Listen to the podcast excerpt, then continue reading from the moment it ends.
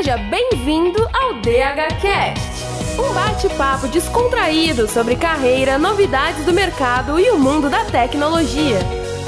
A transformação digital já começou. Vai ficar de fora?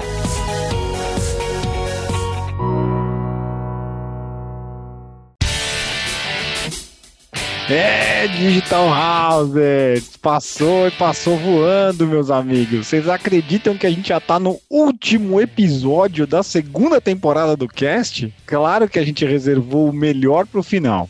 Meu nome é Bruno Cobb, eu sou professor aqui na Digital House e hoje a gente vai conversar sobre a vida profissional em duas áreas muito promissoras: a programação e o marketing digital. E não pense que a gente chamou qualquer um, não, galera. A gente convidou duas alunas para contar um pouco sobre a trajetória delas na escola, o que aprenderam na prática e como que alavancou na carreira delas pós-curso. Aqui é a Nath Lira, desenvolvedora web, e uma salva de palmas para Paula e para Gisela, que estão aqui, rainhas do cast de hoje. Sejam muito bem-vindas. Quer começar, Gi, se apresentar para a galera? Então, meu nome é Gisela, eu sou analista de marketing digital da editora Cassol. A editora Cassol é uma editora de livros infantis aqui do Rio Grande do Sul, né? Fala do sul do país. E é a empresa dos meus pais, na verdade, né? Eu também senti, logo que eu terminei o curso da Digital House ano passado, uma vontade muito grande de empreender. Então, eu acabei abrindo a minha própria empresa, que é o Sorte do Dia, que é uma empresa de quadros ilustrados. Eu sou ilustradora e eu crio quadros inspirados em fotos das pessoas. Então, a minha trajetória nesse momento foi essa, sim, e é com isso que eu estou trabalhando. E você, Paula? Se apresenta pra gente, pra gente te conhecer melhor. Meu nome é Paula, tenho 35 anos e sou desenvolvedora de software júnior e vim de uma transição de carreira pela Digital House, migrando para tecnologia. Muito, muito, muito bom. Vai ter bastante coisa legal para falar hoje aqui. Que eu queria saber para começar é como que vocês se identificaram com as áreas. Então, a Agi com a parte do marketing e a Paula com a parte de programação. Como que foi essa mudança assim de 360 saindo de um lugar para ir para o outro, em coisas tão novas e tão diferentes. Então, na verdade, por formação eu sou designer e eu fui trabalhar na empresa dos meus pais e a gente detectou junto que a maior necessidade no momento, que era em 2015, era marketing. E aí eu acabei fazendo uma pós-graduação em marketing estratégico e comunicação. Só que o digital foi crescendo, eu até logo depois comecei a cursar artes, porque eu gostava muito de desenhar e gostava muito de coisas mais artísticas e tal, mas a necessidade da empresa virou marketing digital. Veio a pandemia pandemia e as coisas foram muito aceleradas. E a empresa que era mais focada na loja física teve que totalmente se remodelar para o digital. Foi quando entrou a Digital House na minha vida. Então acabou que, digamos, quase que a área me escolheu, assim. Eu, eu não sei muito bem, porque como era da minha família, eu me sentia muito responsável, claro. E naquele momento, sendo a pessoa mais nova trabalhando ali, era eu que podia fazer essa transição. Então, quando eu comecei com a Digital House, eu logo depois já a gente começou a fazer muitos anúncios no Facebook, assim, mas foi uma coisa, como eu me identifiquei, justamente, parece que a área se identificou comigo, assim, não sei explicar direito, sabe? Foi uma coisa muito louca, assim, fechou tudo muito junto. Legal. E com você, Paula, como que foi? Eu fiz o contrário da Gisela. Minha formação é em publicidade, eu sempre trabalhei em marketing e depois em 2016 eu resolvi abrir uma micro franquia de turismo para ter essa experiência de ter um negócio próprio. E aí em 2019 eu resolvi voltar para o mercado. E comecei a estudar marketing digital para voltar para o mercado, trabalhar em marketing, mas aí eu conheci a programação através de alguns amigos que me falaram sobre programação. Comecei a pesquisar e gostei muito da área, te abre muitas portas portas, assim, os caminhos que você pode ter, assim, em programação são muito vastos. Então eu gostei muito dessa possibilidade de abrir muitas portas, muitos horizontes. E aí resolvi investir no curso da Digital House, investir tempo e dinheiro, né? Porque muita dedicação, é um curso muito intenso. E gostei demais da área. Acho que a maioria dos cases que a gente já comentou no cast eram de pessoas que realmente mudaram assim de área, ou por algum motivo perdeu o emprego, viu que a área que estava não era tão promissora assim, ou tinha vontade de programação e usou a escola como gatilho, né, para poder mudar. No marketing tem muitas histórias, né? A gente brinca na sala de aula que a galera que aprendeu marketing nas ruas, né? Aprendeu marketing tipo brigando lá, quebrando pau e tentando aprender como é que fazia, e aí vem para a escola às vezes para formalizar muita coisa que já sabia, mas aprendeu no braço mesmo, aprendeu de um jeito um pouco mais pesado. E, inclusive, a próxima pergunta tem a ver com isso que eu queria fazer para vocês: é o seguinte. Vou começar com a Gisela, mas eu acho que a Paula complementa na sequência. Como é que foi aprender colocando em prática durante o curso? E aí, essa questão da prática muda de acordo com o escopo de vocês, né? Eu acho que a Gisela vinha já com uma coisa muito mais tipo, nossa, já tô tentando aqui batendo cabeça e o curso vai me ajudar de alguma forma, talvez seja a expectativa dela. E a Paula veio praticar dentro do curso, que é uma das coisas que a gente faz aqui na escola, né, com o PI. Então eu queria ouvir esses dois pontos de vista diferentes de vocês. Quer começar, Gi? Pode ser. Eu até queria complementar que tu falou agora há pouco que o pessoal aprendeu marketing brigando na rua, né? E eu aprendi marketing brigando muito na rua, porque como eu nem vim no início, né, eu vim do design os termos, para mim, eles eram muito desconhecidos. Então, eu fiz, acho que ele, antes da Digital House, eu fiz uma série de cursos e palestras. Só que, como eram conhecimentos específicos isolados, eu não entendia como tudo aquilo fazia sentido junto. Então, quando eu digo, as pessoas me perguntam, por que toma tanta Digital House? Gente, foi uma mágica para mim, porque eu já conhecia tudo muito isolado, os termos, KPIs, toda a parte de estratégia, branding, tom de voz, arquétipo. Eu conhecia tudo isso, eu só não entendia a relação de uma coisa com a outra. Né? E isso tem muito a ver também com a pergunta que tu fez, porque eu já vinha botando em prática no meu trabalho conforme eu ia estudando e aprendendo por conta. Em novembro, a gente tem aqui no Rio Grande do Sul a Feira do Livro de Porto Alegre que é o maior evento, assim, movimenta toda a cidade, até o estado, assim, porque tem que se pega feriados e as pessoas vêm para esse evento, então dá uma mobilização grande. E para nós, da Editora Cassol, é o nosso principal evento, assim, do ano. A gente faz lançamento de livro, faz várias coisas bem legais, assim. E ano passado não teve, porque é o ar livre, é multidão, é muita gente junta, enfim, acabou não tendo. E para nós foi um baque não ter esse momento, porque o ano virava para nós ali, parecia. Então a gente teve que dar um jeito de fazer isso tudo digital, né? E tudo que eu aprendi na Digital House eu só aplicava aprendi e aplicava, aprendi e aplicava. E acho que o, o, mais legal da gente ter essa possibilidade, porque eu tinha esse laboratório, né? Eu tinha como testar na empresa, eu tinha como ver o que que funcionava. E lá pelas tantas eu me dei conta que eu era sozinha e que para fazer tudo o que realmente tinha que ser feito, eu precisava de muita gente. E eu não tinha muita gente. Então o legal é que tu vai olhando pro teu negócio e tu vai entendendo o que que vale a pena aplicar dentro daquela estratégia, né? Então eu sabia que o que funcionava para nós era Facebook Ads.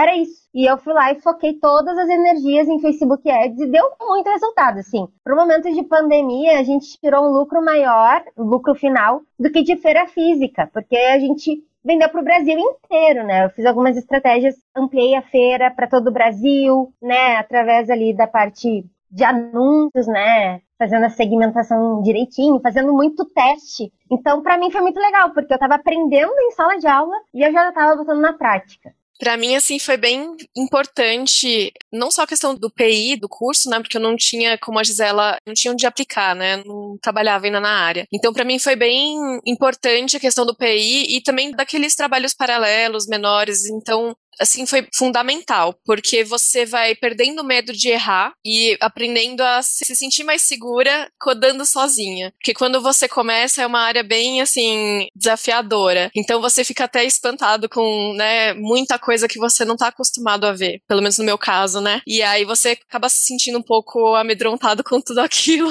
todas aquelas ferramentas e tudo que pode dar errado. Então foi muito legal a questão do PI, de trabalhar também com os colegas e poder tirar dúvidas com os professores professores enquanto você vai codando o trabalho e outros trabalhos paralelos que os professores davam. Muito bom. Acho que é uma boa hora para a gente explicar o que, que, é o tal do PI que a gente está falando, né? O PI é uma sigla que a gente usa aqui dentro da Digital House para projeto integrador. Projeto integrador do quê? A gente combina né, as disciplinas. A Digital House tem uma metodologia que é parecida com bootcamp, na verdade. A gente tenta simular o mercado de trabalho. Parte é hard skill, parte é soft skill. A gente junta os alunos em grupos, né, entrega para esses alunos uma espécie de um trabalho, que dentro do marketing a gente chama de job, na programação o pessoal sabe que tem uma, as terminologias deles também. E você entrega o trabalho para o grupo, né? E ao longo do curso, o grupo vai simular como se ele estivesse fazendo mesmo um trabalho profissional, como se ele estivesse integrando. Os professores todos são profissionais de mercado, né? Então a gente simula como se fosse uma entrega normal, uma apresentação de trabalho. A Nath pode falar um pouco melhor de como é que funciona na parte de programação, quando você entrega o código e tal, tem a revisão QA e tal. Mas no marketing tem muito isso, de você receber o brief, né, executar com a ajuda dos professores e dos colegas, dividir a equipe e tal. Em UX também funciona muito parecido. E aí você apresenta depois, ao longo do curso a gente tem apresentações intermediárias, né, onde o cliente, que no caso são os professores e os convidados, vão dando feedback a respeito disso, e você vai aprimorando. No final você tem um portfólio montado, né? Você tem um, alguma coisa para apresentar numa entrevista, para levar, para compor o teu trabalho e a experiência prática, que no fundo, na minha opinião, é uma das coisas mais valiosas do nosso curso aqui, é você conseguir fazer os exercícios. Como é que é lá na programação, Nath? É mais ou menos a mesma coisa? Eu acho que é muito importante, até a gente comentou no último episódio sobre a gente saber vender aquilo que a gente faz, né?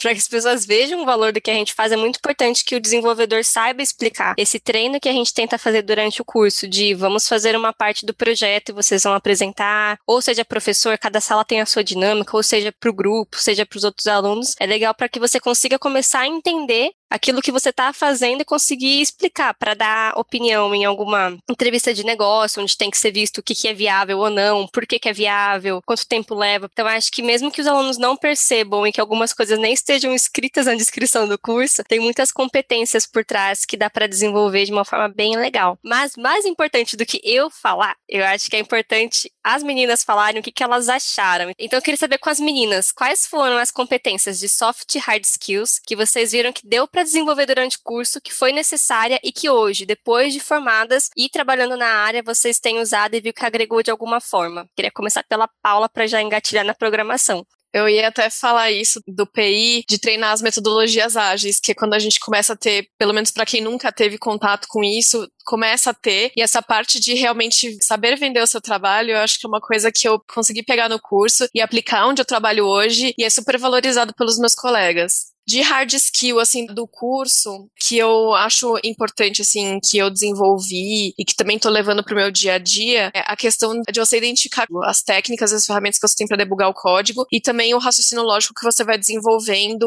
aos poucos pelo menos no meu caso, que não era muito apurado, eu comecei a desenvolver durante o curso e continuo desenvolvendo no meu trabalho. Eu acho que a Nath deve lembrar de quando eu entrei, como é que chama aquela parte que a gente faz, a, não é a triagem, né? A provinha para passar. nivelamento de programação. O como eu sofria nesse nivelamento.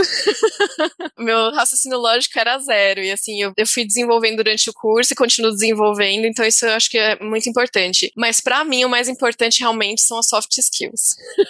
que durante o PI, realmente assim, eu tive que lidar com bastante diferença de pensamento, de opiniões com os meus colegas, tive alguns embates, né? E você tem que saber lidar, tem que saber quando você engole sapo, quando você tem que se impor, enfim, ouvir e dar feedback também da forma mais adequada, ter jogo de cintura, tudo isso eu acho que são habilidades muito importantes que dentro de uma profissão de conhecimentos que você não domina, quem vê de fora pode achar que é o menos importante, mas eu acho que na programação é mais importante ter a resiliência também para você enfrentar os erros de código e persistir e ir atrás. Isso tudo eu acho que é mais importante do que você saber a linguagem ou ter um raciocínio lógico apurado, porque se você tem uma prioridade e tem foco, você consegue desenvolver tudo o resto. Só para completar com uma coisa que eu ouvi essa semana de um recrutador é que, por exemplo, quando eles buscam, não são todos mas da onde eu estava ouvindo fontes seguras, que na busca por um júnior, você sabe que aquela pessoa ela não vai ter todas as bases necessárias, ela vai ter a base para poder crescer, né? Ali a raiz para poder crescer. Você tem que olhar para esse júnior pensando em como ele vai se desenvolver dali para frente e se essa pessoa ela quer crescer ou não. Então, que se procura uma pessoa júnior, na média, assim, geralmente é saber como aquela pessoa estuda, como que ela busca aprender, porque dali para frente ela só vai ter que aprender, então você vai treinar ela para aquela empresa. Então, saber como ela se lida também em grupo, porque quando a gente não trabalha, está só estudando, se a gente só fica sozinho programando, depois a gente vai cair numa empresa onde tem 18 pessoas mexendo no mesmo código. E aí pode ser que dê ruim se você não tem toda essa prática, né? São coisas importantes que eles olham. E o que eu ouço muito de alunos é: eu só aprendi programação por causa do PI, que é quando a gente força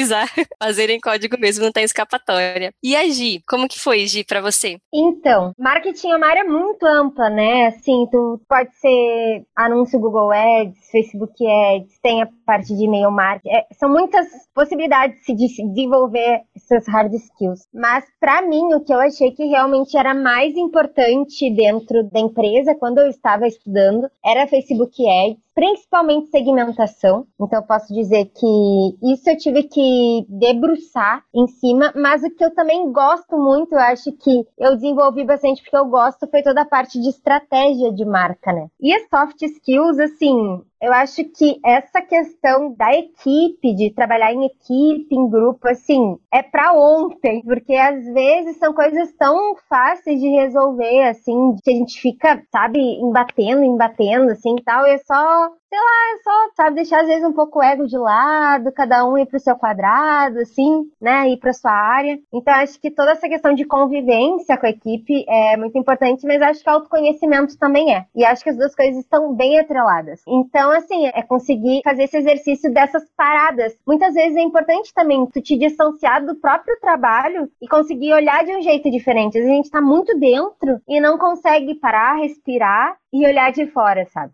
E eu queria saber o seguinte, meninas com o PI debaixo do braço, como é que foram aí as entrevistas? Acho que para a Gisela ela já estava contratada, né? Você pode contar um pouco de como é que foi a implementação, né, dos seus conhecimentos dentro da editora, né? Mas para Paulinha foi botar a pastinha debaixo do braço, né, como a gente fazia antigamente, agora é digital, né? E começar a bater na porta da galera. Como é que foi essas entrevistas, né? O projeto integrador ajudou, não? Conta pra gente, Paula, como é que foi aí a tua saída da escola, início no novo trabalho? Foi assim, a, a contratação assim foi bem rápida.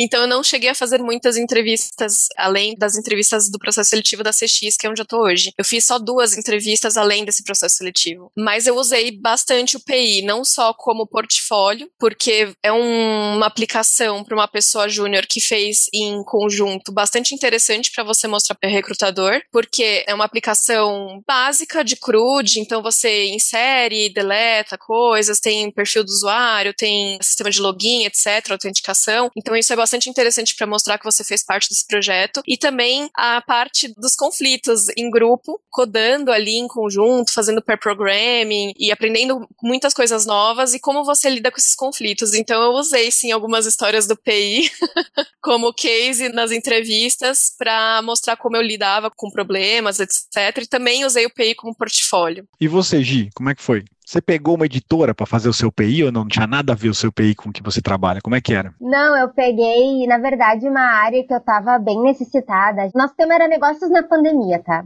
E quando a pandemia começou, eu comecei a não dormir mais. Eu tava com insônia, assim, insônia porque meu dia era muito agitado antes da pandemia. Então a gente acabou escolhendo o tema fazer uma academia online, que era a Fitfy, né? Mas acho que essa parte do PI, como eu falei, marketing é uma área muito ampla. Eu não consigo ser muito boa em tudo do marketing digital. Eu vou conseguir me desenvolver melhor em uma que outra área, vou saber que outras existem, eu até vou conseguir aplicar um pouquinho. Mas eu me pego muito consultando a minha apresentação final da Fitify, do nosso grande evento. Quando fecha o curso, a gente tem que apresentar o trabalho, né? Se a gente ainda não falou, mas estou falando aqui. E a gente tem que falar de todos os pontos principais, assim, que foram desenvolvidos, né? E eu consulto muito aquele arquivo, porque lá eu consigo lembrar de toda a linha de raciocínio, sabe? Aquele arquivo, aquele PDF, ele é muito importante para mim, assim. Toda a parte de meio, ah, enfim, tudo, tudo, volta e meia, eu tô consultando o arquivo. Mas eu acho que o PI, ele, na verdade, ele acabou sendo mais importante para minha empresa, pro sorte do dia, porque eu criei a marca do zero e tive que fazer toda a estratégia de marca. E a gente acaba percebendo lá no PI, a gente tem um trajeto, né, que é a método metodologia do curso, que faz muito sentido, a construção do curso faz muito sentido. Eu tô com vontade de fazer marketing digital. É. Depois desse testemunho todo. E eu tô com vontade de fazer programação. muito da hora. Eu acho que não tem uma forma melhor aqui da gente. Acho que a pergunta, né, que a gente tem que encerrar aqui, a mais importante de todas, talvez, é que mudou para vocês, cara, antes e depois da transição de carreira, assim? O que, que você fala assim, né, cara, isso aqui, quais desafios, habilidades vocês adquiriram? Se você tivesse que voltar lá pro começo, antes de você entrar na escola, e contar para você que você ia ser capaz de fazer, o seu eu do passado não ia acreditar. Você fala, não, você tá brincando, isso aí não, não é verdade. O que, que você acha, Gi, que mudou para você? Eu vou chorar aqui, né? Porque é uma pergunta que toca fundo essa pergunta, não é uma pergunta assim banal, né? É uma pergunta se a gente se olha para trás antes do curso, assim. Eu acho que o mais importante para mim é não vou chorar. É... Pode chorar que nosso, nosso podcast é, é choro friendly. Ele... então tá, posso me emocionar uh, como meu pai me começou a me reconhecer como profissional. Porque quando a gente está à frente de um outro projeto, diferente, a gente consegue olhar o próprio negócio de fora, né? Eu acho que o grande erro dos gestores, ou principalmente empresa familiar, é tu não se afastar desse negócio, porque tá muito dentro, tu precisa ser um pouquinho para olhar de fora. E o meu pai começou a me reconhecer como profissional de um jeito que, assim, o que eu falava, pai, eu preciso de tanto para investir nisso. Vai. Não, vamos, vamos, é pandemia, mas eu confio no teu trabalho. Ai, pai, a gente precisa contratar uma pessoa para trabalhar com isso. Eu tô agora com uma social media que não sou eu. Eu fazia Instagram da editora e lá passando eu entendi que eu não gostava de fazer, não era boa fazendo isso. Eu sou boa mais com a parte de Facebook, É, É com isso que eu quero trabalhar, site, novos produtos e tal. E eu contratei uma pessoa que está fazendo toda a parte de social media da editora. Mas a confiança que a, a equipe, porque não é só meu pai, tem toda a equipe, pegou em mim, foi uma coisa que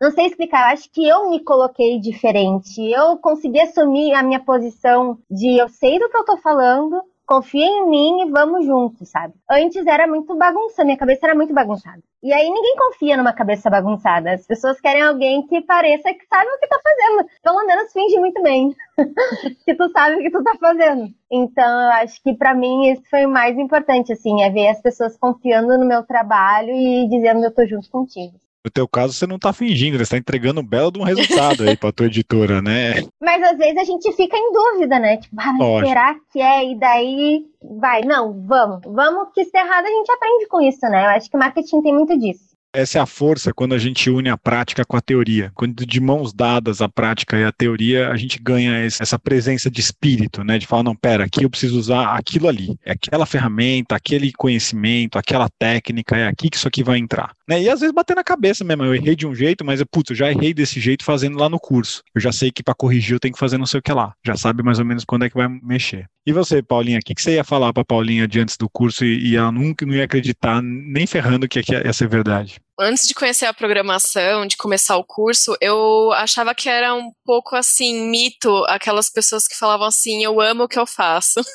Sinceramente, eu achava que isso era uma coisa que as pessoas falavam da boca para fora e não existia realmente, sabe? Mas assim, é um pouco do que, complementando o que a Gisela falou também, existe uma transformação que acontece dentro de você quando você descobre o que você quer fazer, quando você gosta do que você faz, que é assim, não dá nem para descrever direito, assim. Eu tenho mais motivação para continuar estudando. Eu gosto dos domingos, eu gosto da segunda, sabe? Eu não tenho mais aquele aquele asco de trabalho, eu não choro aos domingos.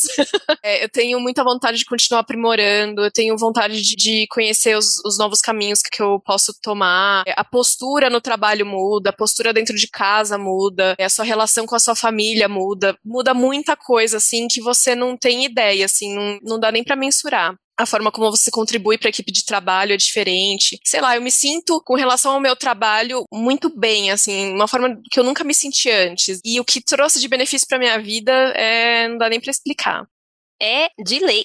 Todo mundo que a gente convida, aceita o convite para vir para cá, tem que deixar uma dica para quem tá ouvindo. E o que, que vocês têm assim de livro, de vídeo, às vezes uma pessoa que é referência na área que vocês acreditam que vai ajudar quem tá ouvindo, quem tá interessado também a poder, não sei, aprender programação, aprender marketing, ou aprender sobre trabalho em grupo, alguma coisa que vai ajudar a galera que tá ouvindo. Tá, eu separei três dicas. E tem uma frase, uma, um entendimento, assim, que eu tive no curso, que é tudo tem um jeito de fazer. A gente vai levar um tempo para fazer as coisas, mas para tudo existe um jeito. Então eu gosto de analisar muito como outros nichos fazem a sua monetização. Tem um, não sei se é uma empresa, um projeto, eu não sei se vocês conhecem, que é o The News. E aí o The News, eles são um jornal eletrônico que chega no teu e-mail todos os dias às seis da manhã. Então, a segunda dica que eu tenho para dar é um podcast chamado Jornada da Calma, é da Helena Galante, ela é jornalista da revista Veja. Ela, cada episódio tem um convidado e ela vai fazendo perguntas que tem a ver com a história de cada um. E assim, são experiências compartilhadas, são incríveis, assim, são muito ricas. E cada vez que eu ouço me faz repensar a minha vida, minha história, o modo como eu encaro as coisas. Eu acho que tem muito a ver com aquilo que a gente já conversou antes, né? Tanto essa parte de questão uh, de convivência e autoconhecimento também. Então, são coisas que não estão conectadas diretamente com a área do marketing e eu busco outras fontes de conhecimento, porque senão a gente fica muito, sei lá, assim, muita informação de marketing o tempo inteiro né? Porque os meus algoritmos já mostram marketing o tempo inteiro. Mas eu aprendo muito com essas outras áreas também, né? Então eu gostaria de dar essas dicas, assim, que mudaram a minha vida, assim. Olha, eu até ouvindo uns, uns, episódios anteriores e muitas das dicas que eu daria vocês já deram aqui. Mas eu lembrei de uma dica que meu chefe deu numa live que ele deu recentemente que eu achei bem interessante, chama Daily Dev, que também reúne é, bastante notícias sobre esse mundo da programação, que é bem interessante. E também aproveitar o embalo da Gisele e também sugerir um podcast que eu acho que todo deve estar tá precisando, chama Autoconsciente, que ela fala muito sobre ansiedade. e é também uma coisa bem interessante, assim, porque na nossa profissão eu acho que é uma coisa que eu tenho visto que é muito comum, assim, é inerente da profissão, o dev é bem, bem ansioso, então são duas, duas dicas interessantes. Gente, já me inscrevi em tudo aqui, ó. É isso. Tô só anotando as dicas. Nossa, eu também, saio assinando tudo. o autoconsciente eu conhecia, mas o Jornada da Calma não. Já tô assinando ele aqui também, muito bacana. Acho que esse momento aqui agora é um momento muito bacana, né? Dá até aquele quentinho no coração terminar a temporada desse jeito, né, Nath? A gente escutando a pessoas que passaram, né? Eu não gosto de chamar o pessoal da Dita House de aluno, né? Porque do grego aluno significa sem luz, né? Vocês não são seres sem luz, vocês emitem, vocês brilham, né? Vocês são estudantes. E eu sou nerd, né? Como bom pesquisador, quando eu comecei a dar aula, eu fui pesquisar um cara que sabia fazer isso, ele chama Jean Piaget. É um cara muito bom nesse negócio de dar aula. E aí ele tem uma frase que eu adoro, que eu falo todo final de turma. Eu me emociono falando, agora é minha vez de chorar, que é o seguinte: ensinar passa muito mais por ajudar as pessoas a aprenderem do que por transferência de conhecimento. Eu acho que se teve um período da minha vida que eu mais aprendi num período curtíssimo, foi esse em que eu comecei a dar aulas desde 2019 para cá, com a galera da Digital House aqui, que me abriram as portas para me transformar em professor aqui dentro da casa. É, eu já trabalhava com branding, com marketing, na parte de estratégia digital há muitos anos. Eu comecei a me interessar pela parte de UX, eu já tinha me formado em UX e eu vivi uma transição de estou vivendo, na verdade, uma transição de carreira. Trabalhei dois anos como researcher, agora estou como service designer dentro de uma empresa mesmo. E a Digital House me possibilitou acompanhar. Eu estou deixando deixando de ser um professor de marketing para me transformar num professor de UX também. Deixei de ser generalista, especialista, agora sou assistente no UX. Então, acho que o, um dos principais valores da escola é esse de transformar a vida das pessoas através da educação em disciplinas digitais, né? A gente sabe que até 2030 o Brasil vai ter mais de um milhão de vagas no mercado digital. E a gente acredita aqui dentro de casa que todo mundo pode ter uma oportunidade para desenvolver essas habilidades digitais. A Digital House acabou de lançar até os seus cursos gratuitos, né? Se você você não tem grana para pagar um curso, tem um curso para você aqui no site, venha conhecer para suprir essa demanda. E se você conseguir investir e vir fazer parte dos cursos aqui, a gente prepara um ambiente dinâmico, interativo, para você fazer parte do mercado digital. Uma satisfação estar tá falando com duas mulheres aqui, né? Porque embora no marketing seja mais comum, eu sei que na programação ainda é uma barreira, né? Tem poucas garotas nesse mercado. Eu deixo como dica aqui os próprios cursos da DH, esses cursos gratuitos que estão sendo lançados agora são muito bons. Eu tenho um quadro de dicas cheio de ferramentas, tem mais de 200 ferramentas, mais de, sei lá, 500 conteúdos de UX e marketing que eu compartilho com os alunos. É um repositório onde eu coloco muita coisa lá, tá tudo organizadinho, com uma curadoria bacana. Eu vou mandar esse link, vou deixar aqui na descrição desse episódio como presente para vocês no final dessa segunda temporada e agradecer vocês, meninas, pelos depoimentos de vocês, porque meu coração aqui agora não aguenta esse tipo de coisa mais, né? Sim, eu concordo. Kobe, é verdade. Você estava falando, eu estava pensando, né? Digital House é a casa digital e é uma casa que nos acolhe, né? Então é legal, porque vendo, eu tive a oportunidade de ser aluna, entrar como estudante corrigindo aqui, ó, entrar como estudante e depois começar a fazer parte do time, né? Então não é só um depoimento meu, eu consigo ver diariamente dos estudantes que estão na escola o depoimento deles e como isso tem transformado, como foi acolhedor, né? Então eu tive a minha transição de carreira pela DH e continuar vendo pessoas tendo histórias tão bonitas, não tem como não colher se você plantar, sabe? Então eu sei que tudo isso que a gente ouviu essa noite é de muito estudo, é de muito choro no teclado, de ficar estudando documentação, de ficar estudando estratégia, de ficar com medo de tomar as primeiras decisões no negócio ou na empresa, ou mandar currículo, fazer teste, mas a recompensa vem. Então, muito obrigada, meninas, pelo convite, por contarem tanta coisa aqui pra gente. Adorei saber da história de vocês. Desejo muita luz, muito sucesso e muito obrigada para quem acompanhou a gente aqui até esse fim de temporada. Já estou com saudades. Sim, obrigada, gente, pelo convite. Eu adorei estar aqui. Sou fã do podcast. É muito legal. Eu não tenho palavras, só agradecer mesmo a Digital House e a esse convite. É uma honra estar aqui conversando com vocês hoje. Vou te contar o segredo, então, da Digital House. Vocês já sabem, na verdade. Só vou conectar o Léo com o Creu. A Paula falou dele hoje. A gente faz o que a gente ama. A gente é adora verdade. fazer o que a gente faz aqui. É e é isso. Né? Acho que com esse segredaço aqui que a gente está revelando aqui, a gente encerra. Mas pode já ir se preparando. Imagina que a gente não ia ter a terceira temporada do DHCast, já tá confirmada. Netflix já. Não, brincadeira, não tem Netflix. Mas tá confirmada já.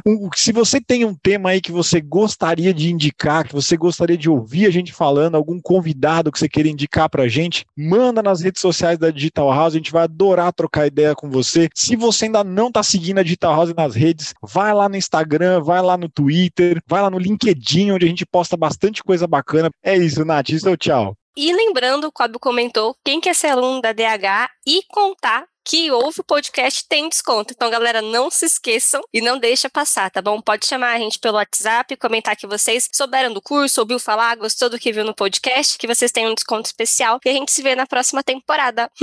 um beijo! Esse foi o DHCast by Digital House. Curtiu e quer continuar o papo? Então siga DH em todas as redes sociais. Vamos adorar conversar sobre tecnologia e transformação digital com você. Ah, lá você também vai ficar sabendo sempre que um novo episódio for ao ar. Quer investir no seu futuro e começar um dos nossos cursos? Ouvinte DHCast ganha condições especiais para entrar na nossa comunidade. Até o próximo encontro digital!